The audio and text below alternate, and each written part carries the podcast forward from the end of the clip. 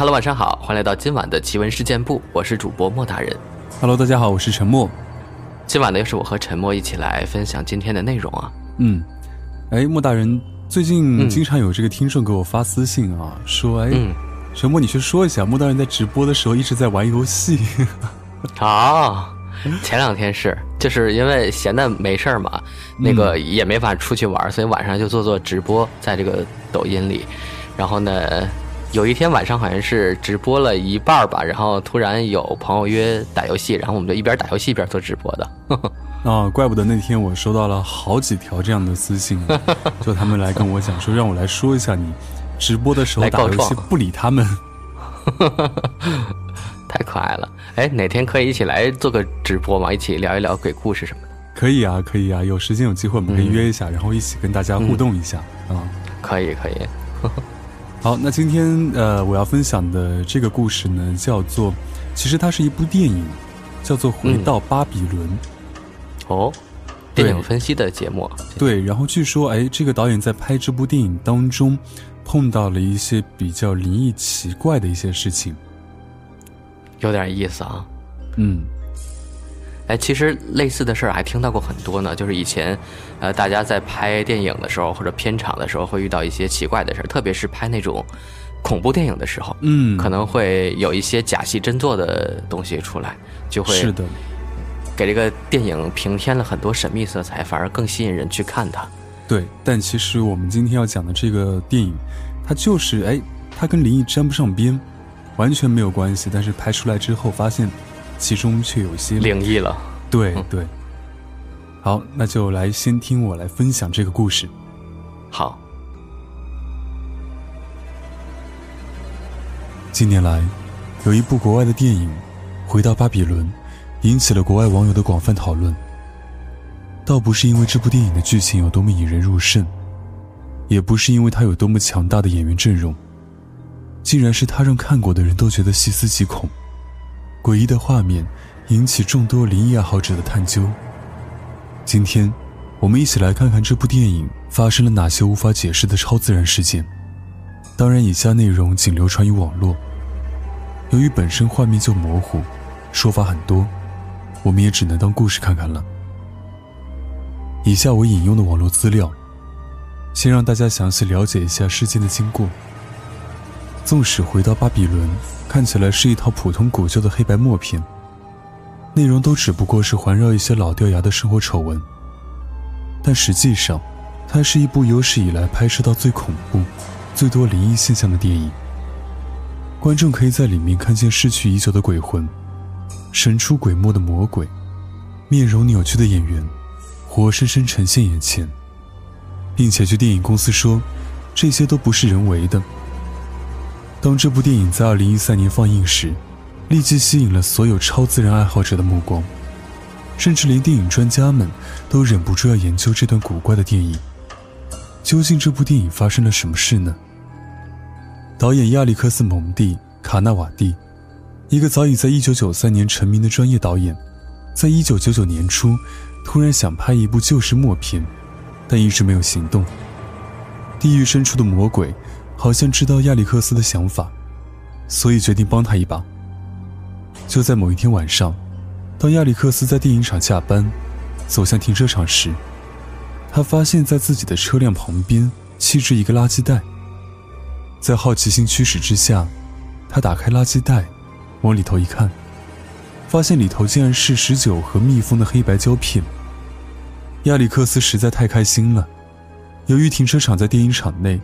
即使有人弃置过期的黑白胶片，都不是奇怪的事情。此外，他认为这是上天赐予的启示，鼓励他拍摄这部电影。他立即回到办公室，和同事商讨拍摄计划。亚历克斯当时没有想到，有时候启示不一定来自于上帝，魔鬼都会给人类启示。本身回到巴比伦的内容，和灵异鬼怪完全扯不上半点关系。反而充满了对娱乐圈各种弊病的嘲讽。故事是由真实事件改编，讲述了在一九二零年初接二连三发生在好莱坞的罪恶、谋杀和情色丑闻当中所涉及的部分歌星仍然在娱乐圈有相当高的地位。由于故事涉及三十年代的娱乐圈，有不少镜头都是在一些逝去名人的大宅拍摄，如诺玛·塔尔梅奇、安东尼奥·莫雷诺等。但在拍摄过程中，有不少演员会抱怨，会莫名其妙的感到恶心、头痛和颤抖。其中一名女演员詹妮弗·提利投诉过多次被鬼怪触摸，甚至推倒。但导演亚历克斯却觉得。这些都不是什么大问题，只要最终没发生意外，电影能顺利拍完就万事大吉了。不过在电影完成时，亚历克斯才意识到，自己招惹的不是普通的鬼魂，而是一些更可怕和邪恶的东西。电影在2004年大功告成，但当导演亚历克斯和一名摄影导师逐个逐个镜头检查时，却发现多个不寻常的地方。首先，演员的样貌会无故扭曲溶解，仿佛有百万个猛鬼在痛哭的呐喊；有些演员的面貌更会突然变得龇牙咧嘴，面容狰狞，拥有妖精和魔鬼的面容。其次，演员的手脚、五官等会突然伸长和变得尖锐，由于他们拍摄时是用旧时的黑白胶片和摄影机，所以根本不能加入任何特效。甚至连美国权威摄影学校布鲁克斯摄影学院，都认同回到巴比伦违反了所有摄影定律。由于电影内实在拥有太多灵异镜头，删不完，所以不得不延期公映。直到2013年，究竟这是 PR 伎俩，还是真的猛鬼上场？有人说，整部电影的诡异镜头实在太多了，要弄出那么多的特效。得需要大额资金和人力的。对于这样一部本身就没有大投入的电影来说，似乎不太可能。这应该是真实事件。还有网友说，这些诡异的镜头都是模糊不清的，而且很多并没有传言中那么恐怖，被刻意提起才引起众人的注意。可能是因为胶卷的保存不当，使得电影画面变成了这样。当然，大部分网友觉得。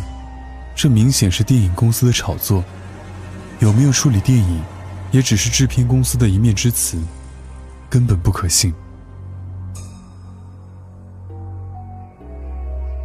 好了，刚刚呢听完了沉默分享的那个回到巴比伦这个电影的故事之后呢，接下来呢我来分享一下我们听众朋友身边真实的经历。这个朋友呢投稿，他说莫大人，这次是初中毕业的故事。学校组织同学们呢去毕业之旅，在一个青训基地住三天两夜，睡的是那种上下铺，一间屋子八个人儿，里面硬件设施齐全，甚至还有浴室。我的床铺呢是进门左手边的上铺。第一天晚上，同学都很兴奋，基本都没怎么睡，但因为有教官查房，我们也没有太过张扬，只留了卫生间的小灯。聊了一会儿天呢，我听到有滴水的声音。当时也没在意，认为可能是水龙头没拧紧吧。但是过了几分钟，我反应过来，这个声音是来自头顶的。可是我们男生的位置已经是最高层了，在上面就是楼顶了。这种滴水的声音很有节奏，而且很飘渺，时远时近。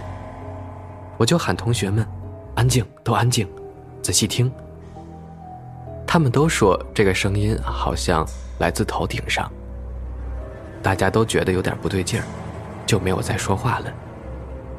这件事呢，第二天早上就成了我们的谈资。后来得知，女生们也听到了滴水声，声音位置呢却是来自地下，与我们恰好相反。小孩子们也都没心没肺的。很快到第二天晚上，依旧睡前聊天儿那天晚上月光很亮，透过窗帘映照进屋里，基本上能够照亮整个房间。正当我准备入睡时，下铺的哥们儿喊了我一声，让我向门口看。我看过去，却看到一个透过窗帘映照出来的人影。看身材和头发，应该是个女人。她就一动不动地站在那儿，站了好久。可是那边的教官都是男的。不过多时，人影突然不见了。我们两个呢，也没有告诉别人。回家后我就发烧了，三十九度多。我当时就感觉有点不对，找到我爸去静安寺求了个手链，戴上后第二天就退烧了。可是那个手链上的一颗小珠子，居然变黑了。墨雨云烟。他说我做了一个很恐怖的噩梦，那个噩梦的场景就是清末民初的一个大户人家，就像电视剧里演的那种某某王府一样。我梦见我自己穿着一个下人的衣服，周围站着很多婢女，偶尔有几个男下人，他们都围着一个老太婆。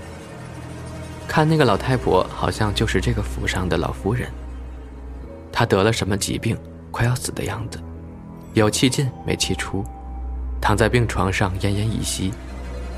他用微弱的声音叫我过去，而且我的身体竟然不受控制，鬼使神差的走了过去。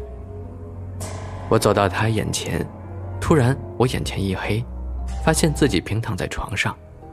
我再一看我自己，发现很诡异的一幕，我居然就变成了那个快死的老太婆。而那个老太婆居然变成了我。而后，那个我对周围的下人和婢女说：“把他抬出去埋了吧，他已经死了。”听到我一说，我心中瞬间被无尽的恐惧跟绝望充满了。可惜我的身体想动却动不了，想说话又说不了。只见站在旁边的我对我露出了阴森诡异的笑容。那几个下人跟人偶一样，目光呆滞。把我抬起来往外走，要把我活埋。之后我就吓醒了。起来后发现我还是好好的，但是心里却扑通扑通的跳。起身后发现我的手脚特别酸痛，就好像刚刚被人用很大力气动了一般。再想起那个梦，我酸痛的位置正好是梦里那几个人抬着我时抓到的位置。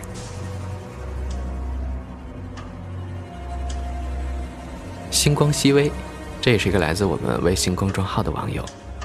他说呢，这是我在初中图书馆看到的，在埃及阿列基沙特市有一个神秘而古老的街道，这个街道因为曾发生过好多起新娘失踪案而闻名。大家将这个街道称为专门吃新娘的大街。在这个大街上，有一个神秘的洞口，只要是新娘经过这儿。就会被一股不知名的力量吸到洞中，然后消失不见了。埃及吞噬新娘的魔洞是真的吗？如果传说都是假的话，那这里消失的新娘又是怎么回事？埃及那条总是有新娘在消失的大街叫做勒比塔尼亚大街。据了解，上世纪七十年代，这里就发生过六起新娘失踪案件。